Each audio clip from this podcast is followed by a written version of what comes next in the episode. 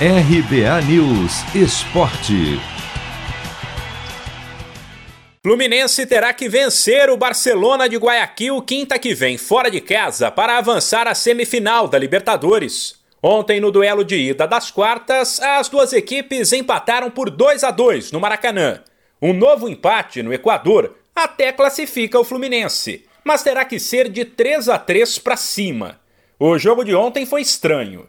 O tricolor abriu o placar em um primeiro tempo equilibrado com Gabriel Teixeira, e no segundo, quando o time era melhor e o adversário, que ameaçava pouco, teve um jogador expulso, viu a defesa falhar e levou a virada para 2 a 1.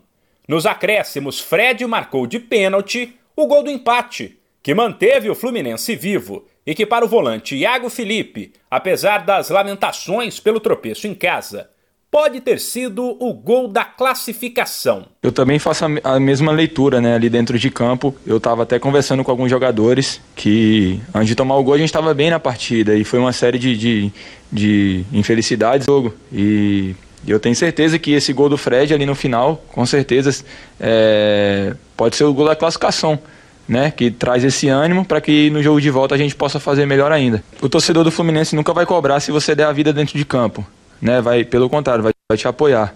E é isso que nós temos que fazer. Já o técnico Roger Machado lembrou que o time ainda não perdeu fora de casa nessa Libertadores. Em quatro jogos foram três vitórias e um empate. E disse confiar na classificação. Acho que nós tivemos pelo menos três vitórias que eu me recordo uh, entre fase de grupo e já nas oitavas de final aconteceu.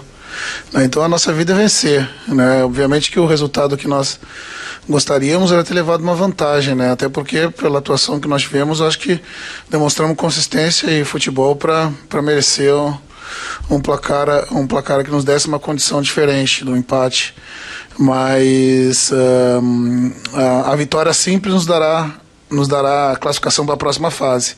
Né? E, e eu tenho certeza que a gente vai trazer essa classificação. Antes da volta, porém, o Fluminense, que está mal no Brasileirão, vira a chave e volta as atenções para o jogo duro de domingo fora de casa contra o Inter. De São Paulo, Humberto Ferretti.